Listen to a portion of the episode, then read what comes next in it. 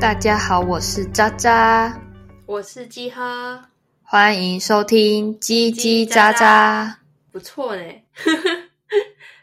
那我们今天要聊的是，就是我前阵子在 YouTube 上面有看到一个女生叫做易公子，她就是一个非常热爱中国文学的女生，然后她就是会去读各式各样的中国古代文学经典，像是欧阳修啊、苏轼啊、什么老子、庄子啊这一类的。她有很很大一个集数是在讲庄子，我看到之后就觉得，嗯、跟我最近的感悟有点像，我就发给姐姐。然后那一篇的庄子是在讲。无为其实不是什么都不做那种外在的无为，是一种内在的心态的解放，就是有点像是尽人事听天命的概念，就是把每一个事情都做好，然后剩下的结果不强求。如果天就是顺着天意走，如果会成的就是会成，强求的都得不来。所以我最近也有种类似的感触吗？就我现在还没有毕业，但是我发觉很多事情其实是运气运气的。我去找了很多人，就是聊天聊，就是往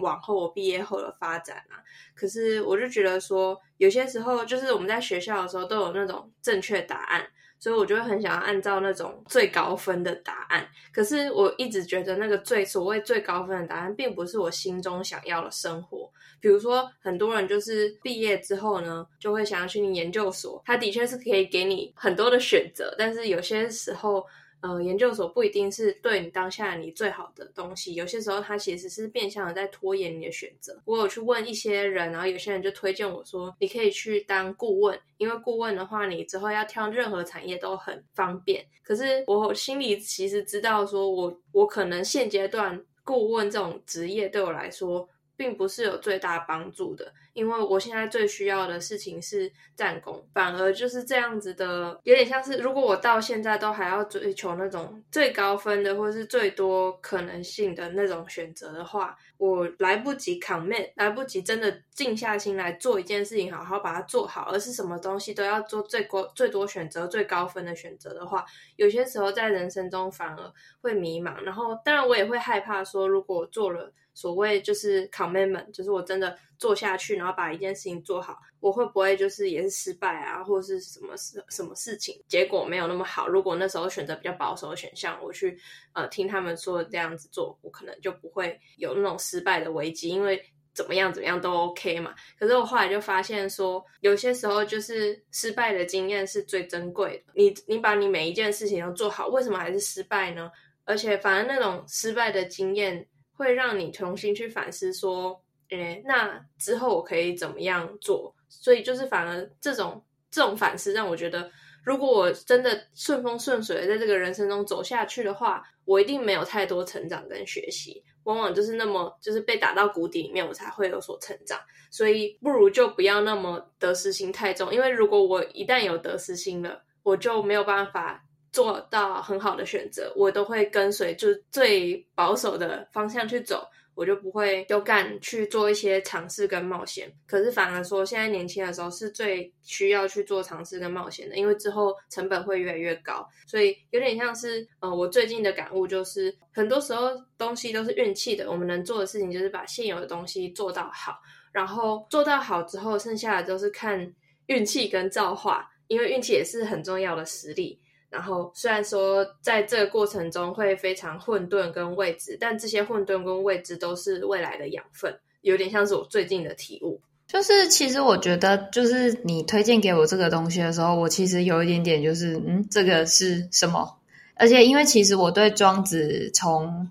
呃国高中的印象来看，其实我就是对他相当的不理解，不是那种不好的不理解，是我真的不懂他想要表达的东西是什么。可是我渐渐的发现说，诶，其实，呃，他有点比喻，像在走楼梯。可能比如说，当我们国高中听到庄子，会觉得这个人就是很废，就是他就是没有什么作为，他也其实也没有夺得什么成就。就是他可能一生比较贫困，然后也没有做到很高的官，那他凭什么就是说这种无为的话？但他有做官哦，对，他有，但他有做官，但是就是个小官，那就会我那时候其实，在国高中的时候，我很不理解，说就是这样子的人说出这种话，其实我觉得很不负责任，因为你自己没有多大的成功，然后你自己这个状态，你凭什么叫人家无为？反正他是在追求一种最自然的状态。应该是说国高中的无为，你那时候不懂什么叫无为，你会很认真的直接想着字面上的意思，就是不作为。可是你人生一定有你的目标，你怎么能够不作为呢？你如果不作为的话，你想要的生活怎么会来？然后，所以那时候其实我在过高中的时候，我比较能够理解的，没有认同，而是说比较容易理解，可能是法家，就是呃，它很简单嘛，就是规定一个规则，呃，出如果做错了就要惩罚，如果做对就要奖赏，它是最能够让人家理解的。然后我也觉得它可能是最有效的。但是我觉得庄子从可能当时候的国高中的我没有那么理解，后来可能透过集合的推荐，然后我看了这个呃这个解说的影片，我真的觉得他解得很好，而且我觉得他的声线很温柔，在可能心情或者是你遇上一些比较不好的事情的时候，或许他会带给你很多的疗愈。那其实我自己最近也的状态可能也是有遇上一些事情，那其实我感受最深的就是。也是你说无为，其实那时候就是我的状态，就是我非常非常想要某个东西，呃，非常急，就是一定要完成它，或者是我一定想要得到它。那为了这个东西，可能我就呃，就是做了很多的努力。可是其实结果就是是是跟我所想要的完全不一样，所以其实我心里受到了很大的伤害。可是我觉得他里面讲的一句话，或者是说，因为我后来看了他其他的系列，我觉得他讲的一句话很好，就是得到跟呃失去是同时进行的。我可能失去了这个结果，或者是失去我想要的东西，可是我上天会以其他的方式带给你这个生命的礼物。然后我是那个时候才渐渐发现说。我听着他，可能我渐渐的也在跟自己问说，呃，如果这个事情的结果就已经是这样了，我也不能再多做些什么去改变它的话，我是不是不应该要这么的执着？就是木已成舟的话，那也许我们应该要试着学会向前看，不要一直看自己失去的。那也许还是会难过，但是。我相信，可能生命的一切的安排都是最好的。其实我很认真的想过，假使今天呢、你在人生路上一定会失败，那我宁愿它来得越早越好。就像集合说的，我们可能前面的成本是比较低的。如果你可能是在未来你的人生，比如说已经到了一定的程度，可能没，也许有结婚，也许有成家，或者是你甚至退休，你才经历了这样的失败。那个打击可能是毁灭性的，所以我其实到后面，我现在有一点点转念，虽然还会难过，但是会觉得说，好，反正这件事情已经成真了，就是我感谢他，至少是在我还有承受能力、我还年轻的时候遇到。所以我觉得人的状态啊，其实不可能三百六十五天都那么好，我们一定会遇上一些事情，不是那么的完美，不是那么如我们所愿。那我们可能因为有了强求，其实很多一些字句都是在讲说强求的果子并不甜。可是我们就是因为想要，我们才去努力。但是我们要怎么样去坦然的接受结果？我觉得这是我们来人生很重要的一个课题。不管是集合你现在在呃，就是未来你可能毕业后有一些想法跟选择，不管是我可能针对我自己人生路上的一些课题。我们可能都会为此有目标而努力，但是学会得失心不要太重。因为我发现，如果得失心很重，很容易会过于强求，甚至你可能就会做出一些错误的选择。那我想透过庄子告诉我们，现代人慢慢放慢，也不是说放慢步调，而是有一些心境上可能不用那么焦虑。我觉得从这个。易公子他这个 YouTube 频道，我真的就是目前也推蛮推荐的啦，就是希望大家可以听听看，因为我觉得我们在这个现代里面啊，太多吵杂的声音，或者是说呃要你步调很快，或者是说我们可能太多资讯，有的时候我们心里真的很难平静。所以我真的很谢谢集合在这个时候提供了这样子的一个频道给我，很赞，超赞，乱七八糟，哪会？没有，我觉得，我觉得就是我前阵子遇到他，就是前阵子在那个 YouTube 演算法看到他的时候，我就觉得天啊，就是呃，真的很喜欢一件事情的人的眼睛真的是发光的，有些人会说，你觉得读国文没有什么意思。有些东西是你要经过沉淀之后，等你年岁长了，有了经验之后，那些字句才会变得非常有意思。然后去了解他的背景，比如说庄子他的背景，然后或者是比如说写那些什么象棋宣字的人啊，都会让你去知道说，诶，他们其实那个时候面临的状况比我们更惨烈，然后他却写下了这样子的东西，然后流传文化千古，其实也是变相让我们反思自己现在的状况，就是。我们可能没有遇到他们那个时候那个状况，但是他们在那个时候的心境却超脱了那个一切，所以他们写下的文字才会变成中国文化艺术史上面的的高峰。然后也是透过这些文字的保留，让我们去重新反思。所以那个时候的国文，高中的时候当然不会懂个屁意思，因为我们什么生命经验都没有，我们只是把它背下来，然后知道它作者是谁。就是那个时候有一点，有一点那个呃少年为就是什么少年强说愁，但是可能对对对，有点那种。你你为了考试，你硬去理解，你可能只是把他的注释给背下来，为了应付考试。可是其实也许不懂他到底想要表达什么，或者就觉得这是就是只是在无病呻吟。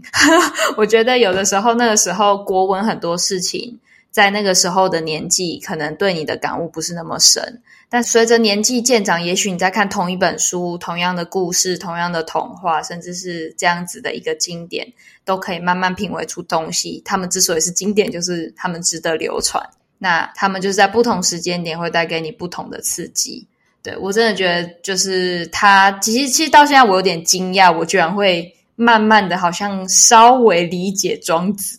我原本跟他是完全不说话的。真的，我从以前就很喜欢诶、因为我觉得我是就是从头到尾就是得失心很重的人。这个得失心就是反而让我在很多很极端的环境里面可以生存下来，或是可以拿到不错的成绩。可是整个过程是非常非常痛苦的。所以当我看到老子、庄子的思想的时候，我就觉得说什么叫做顺从自然，然后什么样叫做就是放下，什么样叫做。就是无为，什么样叫做超脱？就是那一切一切概念好像离我很远，但是随着我一步一步往这个概念深究下去，我觉得我的内心变得越来越强大。然后，但是我的能力并没有因此而被减缓，就是我没有因为说哦无为说什么都不做，而是当我做了一切之后，面到面临到那些挑战，比如说失败或者是一些很很棘手的环境的时候，我得以。重新去反思说，即使即使最糟环境是我不想要的，然后那些东西让我有动力前进，但是呃，现在这样子的心理状态到让我到不了更远的地方，所以它会让我重新来去呃修正自己的状态，然后把自己回归到一个正常的轨道里面，去接受所有未来挑战，跟去接受那些可能。负面的评论，或是或是接受一些正面的激励，会让我更能够更肯定自己，或者更能够去克服那些事情。我觉得这些心态的超脱是从毕业之后，就是是一直要去修炼的。就是这些这些心态啊，然后软实力啊，这些面对的方式，是就是很多人会去，很多人会现在这个时代去弄。呃，去上一些身心灵的课程，或是去接触冥想。有些时候就是因为前面一个时代就是科技起飞啊，人太想要操纵自己的生活，但是发现人其实没有那么大的能力，跟没有那么大的能力去掌控一切的时候，反而这个时候，呃，身心的崛起就是要人家回归自己的内心，去回归这个世界自然，去回归那些能量，去观察这些东西。然后让自己可以回到一个正常的状态，有点像是前一个世代的副作用，然后用这个世代兴起的东西去重新治愈这整个过程。可是我觉得应该是某一部分也是因为我们两个的个性截然不同。我觉得你很比较，呃，你比较得失心重，但是你很会探究自己的心灵。其实我跟你一样，就是得失心也很重，但是我其实很长时候我。不会问自己我想要什么，其实我很多时候是顺应着外面给的一些标准，一些什么我就去努力。我从来其实不太问自己说，呃，我现在的状态是什么？我现在感觉如何？或者是难过，其实我就只是让他难过，然后强迫自己赶快振作起来，因为我觉得，呃，我可能不是那么的。优秀在考试上，那可能我或者是说我可能在我的目标上面，我需要付出更多的努力，所以其实很长时候在那个状态下，你不太能有时间，或者是说有放这个精力去问自己说，你现在是什么样子？你现在是什么状态？你开心吗？你快乐吗？你现在这个样子是可以的吗？是你喜欢的吗？因为那个时候我只看着我要去的方向。我反而会忘了看看我现在自己是什么样子。也许其实我在那个路上已经就是变得本来很狼狈不堪，可是其实我感受不到，因为如果你面眼睛只有那个目标，其实你看不到任何东西。对，所以其实我觉得是。一我反而是一路上可能等到了出社会，我可能就是接收了，因为一一切都已经没有正常答案了，我可能目标是随着自己去调整的。那中间那个空档，也许我才有机会问问自己。那当然就是像现在身心灵的一些崛起，也有一些风潮，因为可能太多资讯，或者是呃有太多的人成功等等，就是有很多样的。资讯会塞入你的脑袋，难免真的很容易会焦虑，因为你会不知道你现在是什么样的状态，你不知道你现在在干嘛。但是身心灵的崛起可能就是告诉你说，你现在就算这样也没有关系，等等等等的。我觉得都是这样，就是可能像你讲的，前面的世代有它的副作用，用这个来调和，但是也不要过于沉浸啊。我觉得都只是说，可能我们都希望我们能够为自己的生活而打拼。但是我们重点是，除了打拼的过程，我们的心灵也要能够跟得上，身体也要能够跟得上我们的野心，就是我们要身心合一。应该是说全方位的增强。就是你如果追求目标，你可能心里有很大的野心，结果你身体跟不上，你达到了，结果你身体就倒了，那也没有意义。或者是说，你可能心灵很很很呃没有什么作为，可是可能你的身体是。就是你可能没有，你忘了去探究自己心灵，然后你身体就是日复一日的在为这个目标而努力，你达成了，后来你可能忧郁症，我相信这都不是我们会想要的生活。所以其实无为这个概念对我而言，其实我还在很认真的咀嚼，就是有点像顺呃尽人事听天命，可是我们是人啊，我们就会有想要求。因为我们有想要的东西，有想要的愿景，我们有自己内心所想要过上的理想的样子，那我们才要这么努力。可是，我觉得它最困难的地方就是，你做了你全部的努力之后，结果怎么样，你要能够坦然接受。我觉得这是最困难的，因为往往就是在那个求，你可能得到的求的结果。不一定是你能够接受的时候，那个心灵的一些想法跟思想上，不见得能够那么容易去接受。我很努力想要考一百分，我很努力想要当第一名，可是我到后面就是只有第十名。那可是有的人，你可能看着别人会觉得说，诶，他可能呃没有你这么的努力，就是可能外表看起来，我相信大家都很努力，但是很多时候，我觉得人的一些技能本来就生而不公平啦。但是我就觉得。还是希望自己啦，我觉得我到后面是在这个情况下，我是希望自己慢慢的往这个路线前进，但它好难哦。我到现在其实听完觉得它很有道理，但它真的很难。我觉得很多学问是要在实践中才能够得以彰显，就是大家都知道要这样想，大家都知道要这样做，可是真的做到的人非常少。然后，真的能够体会其中真谛的人也不多。就是有些学问是大家都知道这样做就好了，可是，在那个当下，为什么不能够那样做呢？有一次，我跟我姐在聊，就是人的恐惧这件事情，然后她问我说：“我的恐惧是什么？”我觉得对我来说，最大恐惧就是未知。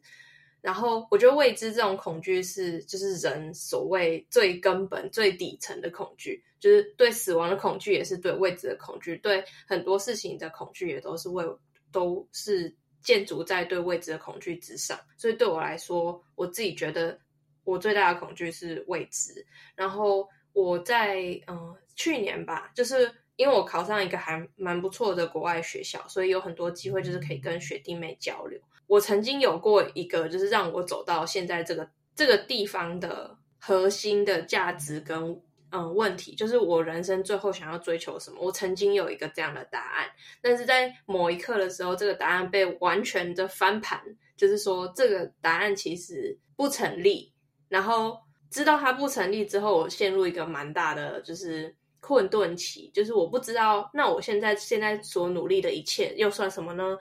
我之前的那个答案是我希望就是。我的努力是可以让我可以去照顾所有我爱的人，就是让我的让我爱的人跟爱我的人永远就不用再操烦很多事情，所以我必须要变得非常强大，即便可能战争发生，即便什么什么事情出来，我都要有能力去接住所有我爱的人。那个是我从就是从以前到现在一直一直努力的目标。但是到有一有一个人生阶段的时候，我跟一个。有点像是我之后想要成为的人，我的榜样，我的目标，就是我跟那个目标的人，就是稍微聊了一下，然后他就用很轻轻松松的一句话，就是说，可是听起来你这样子的状况，就是你爱的人并不需要你的照顾。呃，我一直想说，诶，那我可以，如果我可以用最短的时间换得最大的成功，赚到最多的钱，那我就可以把这些钱拿去供养可能我的父母，或者是拿去呃去。用我所谓的爱去爱我那个想要爱的人，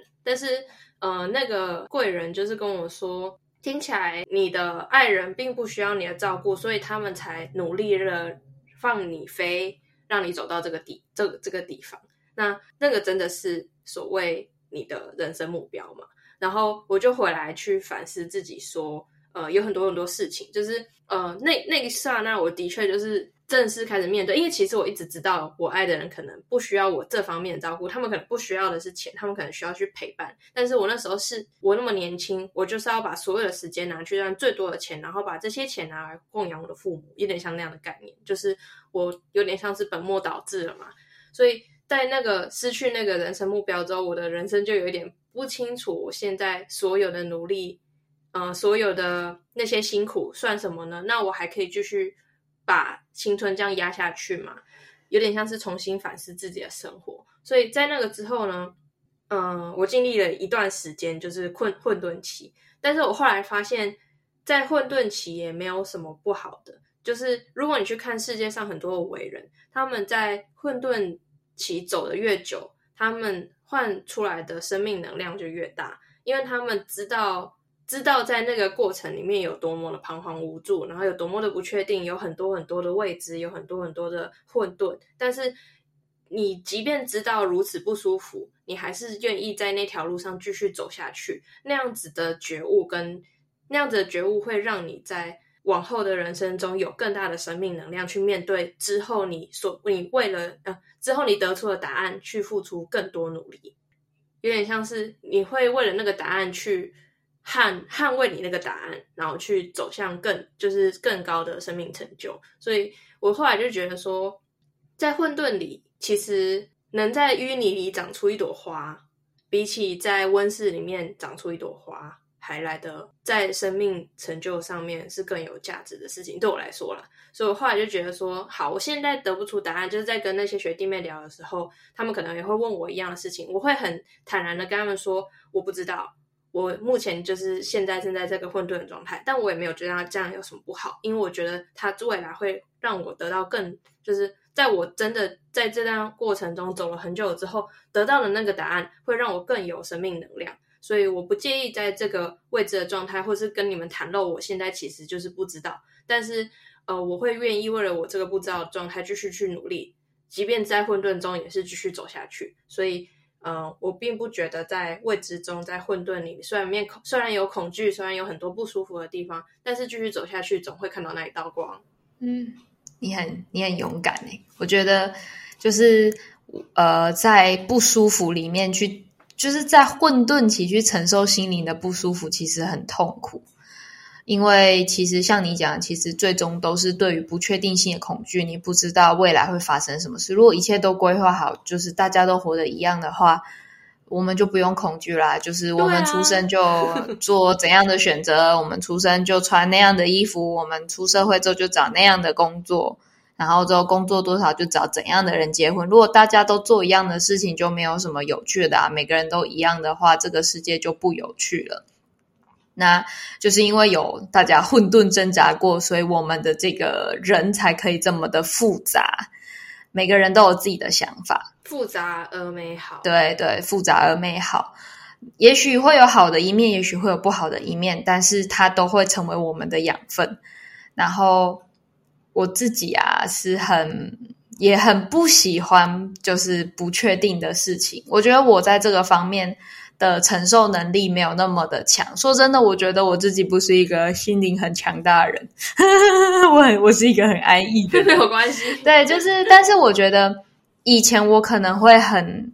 羞于去袒露我是一个这样子的人，因为呃，他可能在世俗的呃价值观或条件上会觉得啊，你应该要人应该要勇敢。人应该要去勇敢的挑战，勇敢的面对恐惧，勇敢面对不确定性。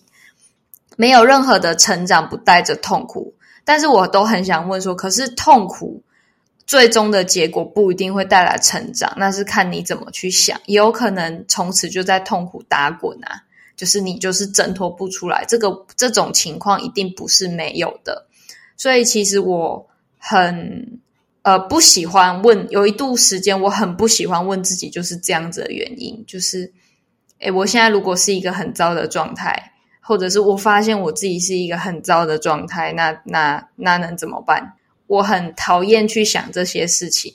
我反而会觉得。我今天如果就把这个感觉给关闭掉，我就是像按表操课一样，我每天早上几点起床，去做些什么样的事情，然后去可能搭什么车，做什么工作，然后日复一日的过完这一天。我如果这样麻木的过下去，我无意识的这样过下去，其实，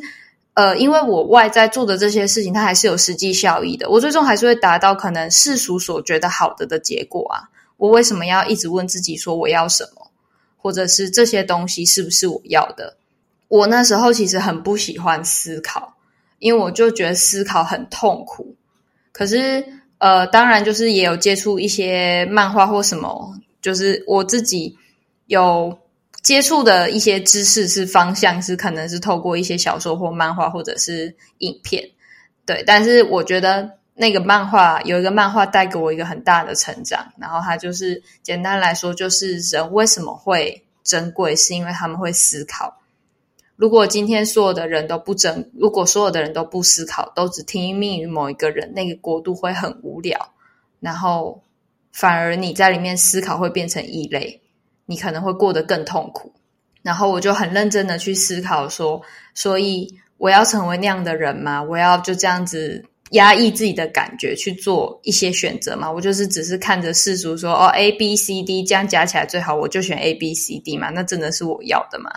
所以其实我后来试着有的时候问问自己，可是我就会发现说，其实问了自己这个问题之后，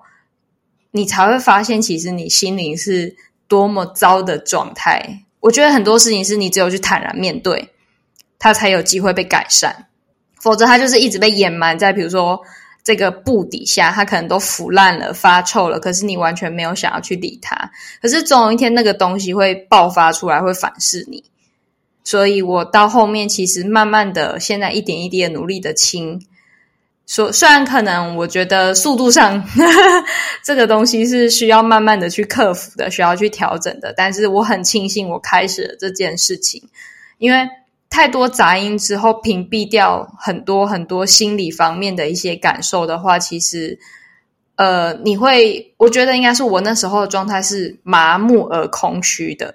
就是我为什么要做这件事情呢？我做了这件事情之后会怎么样呢？然后我都我我就不想要管。然后可是你就会觉得说，你会该怎么说？就是你完成了某个任务，你照理来说要很开心，照理来说你应该要获得很大的成就感。可是因为你中间过程可能从开始到结束都不曾去探索过自己的心灵，说你为什么要做这件事情？其实就算结束结果是好的，你也会觉得。哦，好，那就这样。那下一个呢？那这样子其实真的，我就觉得这样的状态真的不是很好。那也希望可能这样子去分享之后，也期许自己，我可以慢慢越来越的变得越来越好。然后渐渐的知道自己要什么之后，我觉得做出来的选择会是你更能够去接受的。因为因为是我做的选择，然后他这个结果我会愿意承担。虽然，但是我都觉得啊，结所有的结果都建立在你能够承受的基本条件上。如果你在做这个决定之前，没有先评估这个决定你能不能承受，那就可能不会是一个好的方式。那也是他的责任。对对，那也是他的责任啊。但是我我还是觉得可能，呃，至少我自己在一路以来，我觉得我都要就在这个方面，我要很很谨慎的告诉自己说。我做的什么决定是我能承受的吗？我觉得这个是最重要的第一点。然后第二点才是我做这件事情，我的心灵是什么样？因为总要先确定结果能够承受之后，你再来去做行动跟选择，就你才比较不会后悔。就算结果不如你预期，那也是你能够承受的。我刚刚中间有想，这是我的想法。就是你刚刚说，可能透过分享，你才呃也有机会去慢慢的去问自己这个问题。我最近的体悟是。因为我一个人在国外嘛，其实我没有，就是我发现这边的朋友就是跟你还是有一个跨越不了的隔阂。然后我发现说我，嗯，在思考这些很深度的问题的时候，你其实是需要透过另外一个人的对话，从中去发现，从中是去梳理自己的问题。举例来说好了，上个礼拜我曾经就是问一个我很敬仰的朋友，问他说。我是说，我觉得我有点太害怕失败了。我前大概两个礼拜都一直是低潮期，然后我后来在跟他对话的过程中才发现，哦，我因为我那些低潮都是来自于我害怕做错选择，我害怕失败，我害怕如果我做了这个之后，我累积起来的之后前就是往前看，我前面二十几年的人生会因为就是这个选择，所以会被人家看扁。要去，就是我不确定这个选择对我来说的未来会是什么，因为没有人知道，所以我会很想要一个确定的答案呢。是因为我很害怕失败，我很害怕跌跤，但是谁不害怕呢？但是那个同学是做了有点像同年龄层都没有去做的事情，然后还做得很成功。就是在问他这个过程中，我才发现说是因为我害怕失败，那我就会反而去请教说，那你都是怎么？克服这些事情，你都是怎么把这些恐惧，就是你都是怎么处理这种心理的情绪？也是那个时候我才发现说，哦，我真的是需要一个人对话，然后透过去问他，透也不是说问他他会给我答案，而是透过问的这个过程去梳理自己的思绪，因为我会就是想，会去好奇说他怎么做到我做不到的事情，然后那个做不到的事情会转化成一个问题，然后给我一个答案。因为有时候别人的答案。不一定会是你的答案，但是在问的过程中，在对话的过程里，才有机会看到自己看不到的地方，走到自己走不到的远方去。所以你看，你可以看，就是我是一个很喜欢便利贴的人，然后，嗯，我的桌上大部分时候都贴满了一些自我怀疑的便利贴，或是自我思绪整理的便利贴。然后你看，就是这就是我后我后来就是发现说，我把这些。便利贴留下来，我反而可以更去确定说，这些问题我问过了，我那个时候的答案是什么？你看这个这个这个很长的便利贴，我现在给我姐看我我桌上的便利贴，这很长的便利贴是我那时候很困惑，我已经不知道我自己有什么价值，就是我明明知道我已经走到就是同年龄层已经不错的地方了，可是当今天面临一个未知的挑战的时候，我根本不知道别人觉得我好的地方在哪里的那种自我怀疑，然后，然后我就把一个一个点列下来说，哎，我觉得好像初步来讲，我比同龄层好的地方在哪里，然后不好的地方在哪里，然后一点一点列下来，然后等到我现在是一个比较好的状态的时候，我再回去看这些便利贴，就会觉得说，哦，那个时候我是这么认为，但现在有些事情就是有些点是成立的，有些点是不成立的。那透过记录，然后。跟自己对话的一种方式，所以很多人喜欢写日记。虽然我不是一个喜欢写日记的人，我是便利贴的人。我我我有我是写日记的人，可是我写日记通常都是只有在我情绪超烂的时候。我我通常是这样，我记得我那时候写日记都是在我写日记，我第一次写比较长、认真、坚持的日记是在我失恋的时候。哦，就是我每天都问自己说：“哎，我今天可能又想起这个人了。”然后。我觉得很难过，然后我可能为此做了些什么什么样的努力，我可能现在心态是怎么样？然后我发现每天每天的去写，你渐渐的会发现，呃，可能你前一天就是可能你可能一直这样写，或者是有一天当你可能已经进入一个比较好的状态，你不开始写了，你觉得你不需要了，未来有一天你再翻开那本日记，你会发现哦，所以你其实那个内容有越来越好。就是你可以感受到你自己的改变。那我自己其实就是，而且我觉得有些时候写日记，我反而是很喜欢写日记的原因是，虽然我不是每天写，就是我都是可能在发生很特定的事情，或者是我现在心里是真的很糟的状态的时候，我会去写，然后问自己，或者是记录我现在当下的想法跟问题。但是我就觉得透过书写。也在梳理你自己的情绪，而且因为很多时候，其实我自己是一个该怎么讲？我不太喜欢让人家知道我的状况不好，我会下意识的想要让大家都开心快乐，然后我会想要，呃，如果我有这个情绪，我希望我会倾向于自己消化。那我就觉得日记是一个很好的朋友，因为跟他诉说的时候，你不会让人家知道你现在状态其实不好，但是。你在这样子梳理的过程中，其实会我觉得很神奇，就是你透过书写的力量，呃，好像你会慢慢的把那个悲伤给梳理出去、抒发出去，然后你可能就会慢慢的想，因为你在一个不好的状态，然后你每天晚上都写日记，告诉自己说：“哎，我今天是什么样的状态？”然后有一天，真的是有一天，你突然间就会发现，说我好像过了。也许我在提到这个人的时候，我可能已经呃心里就不会那么的痛苦，我会知道哦，他可能只是我的一个过去了。我我是我好像是一个可以再继续往前走的状态了。就是那个日记的日，不管是日记还是便利贴，它都是去记录你自己，然后透过书写去记录自己的状态，那你就会慢慢慢慢的啊，你会发现，可能你等到状况好回头看，你就会发现，诶，其实你每张便利贴。你每一页的日记，你都在慢慢变好。我觉得那这这个冲击是很，就是很深刻的。就是其实你每天的每天的写，你不知道你自己在变好，你不知道你现在是什么样的一个变化。可是当你有一天你状况好了，回去看，你就会发现，其实每天的每天你都在进步跟成长。然后你就会知道说，哦，那几天的悲伤，那个时期的每天的痛苦。是有其意义的。你其实，嗯，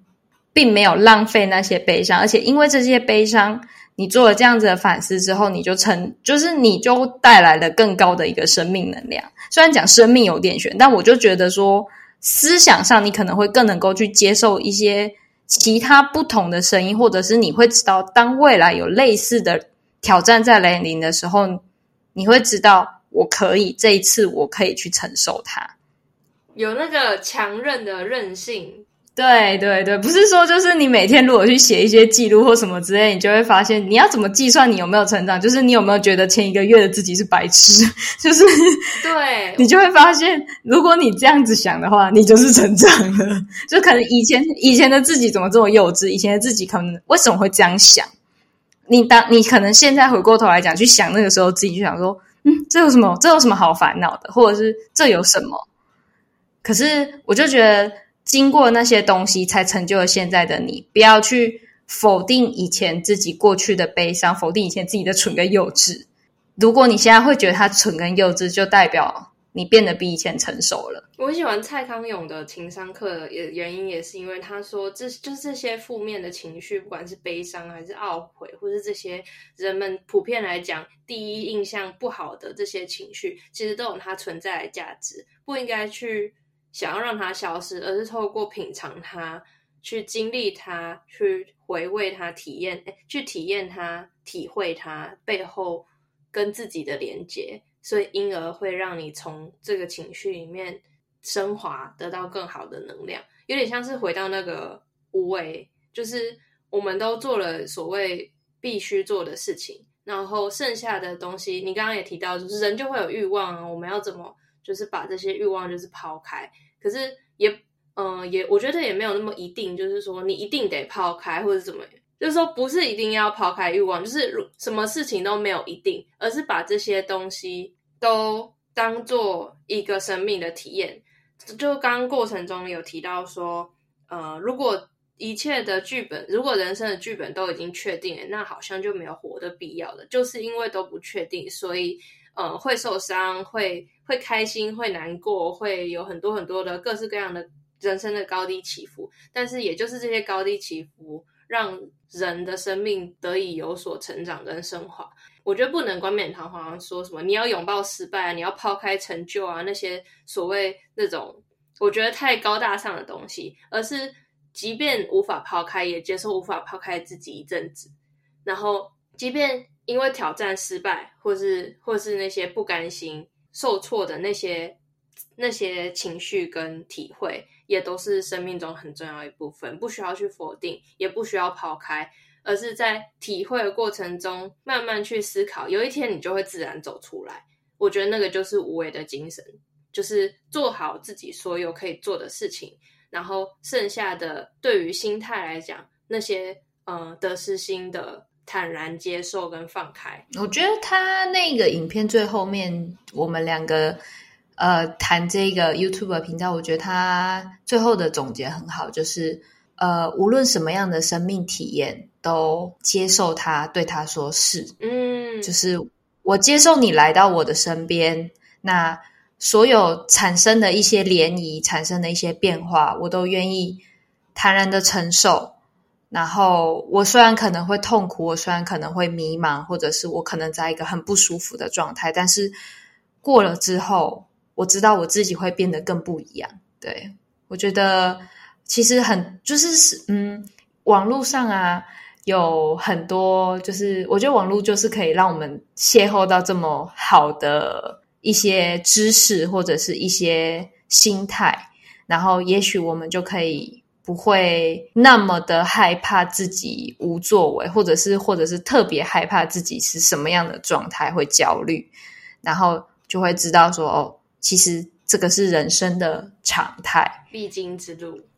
对对对对对，对生命所有的机遇说 yes，没错。好啦。那我觉得我们今天的分享就差不多到这边啦。希望大家有机会的话，也去听听看那位 YouTube 频道哦。易是易易公子，呃，心意的意，呃，那生。对，就是意意下如何的意，就是生意的意，然后公子就是所谓公子意下如何的意，公子意下如何的公子，差点以为那公子意下如何，然后就把那个意取到前面，没有没有没有没有没有没有，我也我也不知道，说不定他是这样子，但是里面有很多，我觉得不只是老庄，就是我也看了他很多其他的，像苏东坡啊，然后项羽啊、屈原啊，然后其他的那个。都文其他的文人的一些作品的解释，我都觉得天哪！我觉得就是，我觉得东方跟西方的文化有所不同，但两边真的是阴阳两极，就是，呃，两边都有非常值得学习的地方，不会说就是外国的月亮比较圆，反而说我回来看，尤其是比如说日本的文学或者是中国文学，我都觉得在里面你可以看到一种就是生命的升华跟超脱的那种那种生命态度，反而是我觉得。更值得，就是对我现在我来说是一个非常值得学习的事情。对啊，我就觉得希望大家有机会也能够听听看啊，没有叶配，但是真的很听，真推荐大家 真心推推推爆。也许如果你今天也有在迷茫的话，或许你可以去试试看听看看，也许你会像我们一样，呃，找到我们没有找到解法，但是也许心态上我们会再更舒服一点。我觉得重点是舒服，应该说更。更确定，就是不会迷茫，就不一定舒服。我觉得应该是说，至少你就会确定说，就是啊，这件事情它可能现在就是这样的状态，不要去排斥，或者是去去压抑。我觉得这个是很重要的，接受，就是有点像蔡康永说的啦，就是去体会那些人生的情绪带给你的东西吧，这样才活的意义啊。对啊，我们就是因为我们来这人生一遭，就是来体会的嘛，就是体会高低起伏，必有高，必有低，必有成功，必有失败。对啊，但是我们都还有很强的韧性，可以爬起来，然后相信整理好，然后再往前走。总有一天，我们会成为那个理想中的那个自己。就算没有也没有关系，我相信他也不会离我们太远。哎、欸，你这样突然我想到，就是你知道有一个神话，就是呃有一个人，这是最后一个事情了，最后想要分享一个事情。我那时候听到这个 topic 的时候，就很想分享，就是有之前有一个神话，有一个人，然后他就是过了就是失败的一生，然后然后他就是和在去天堂的路上，就一直跟神恳求说，他希望再活一遍，他真的好希望可以再活一遍。如果这次。这次有这个机会的话，他一定会做出不一样的选择。然后上帝就受到他的感动，就是让这个人有机会再活一遍，去做出不一样的选择。但是这个人呢，他他就是正事也没有做好而失败，就是他生意没有成功，然后跑路，然后他老婆也跟人家外遇，然后后来喜欢上的人也没有机会在一起告白了，但是挫折，就是可以说是。人生典型的世俗的定义的失败者，但是后来这个人死掉之后，上帝上帝跟他说，他其实很受这个人感动，因为这个人他所经历的一切就是生命的价值，就是大家对他的评价是一个世俗的失败者，但是上帝对他的评价是他活出生活人生中所有的生命的强韧。在这一次一次的失败中，还是不还是不放弃，一直努力的去呃专注在自己可以做的事情，然后努力去做，然后呃即便失败了，那也是生命的一种意义。然后，所以上帝对这个人的评价是非常非常高的，反而世俗对他的评价是失败者。然后这两者的呃评价的差异，也是间接返回到人心，就是。人的思考就是，呃，有些时候我们认为世俗的成功是最好的，但是有些时候对于生命整体而言，一昧就是如果一路顺遂的成功，并不是一个最好的事情。这样，总而言之，大概就是这样的分享啊！谢谢大家今天的收听，谢谢大家，拜拜，拜拜。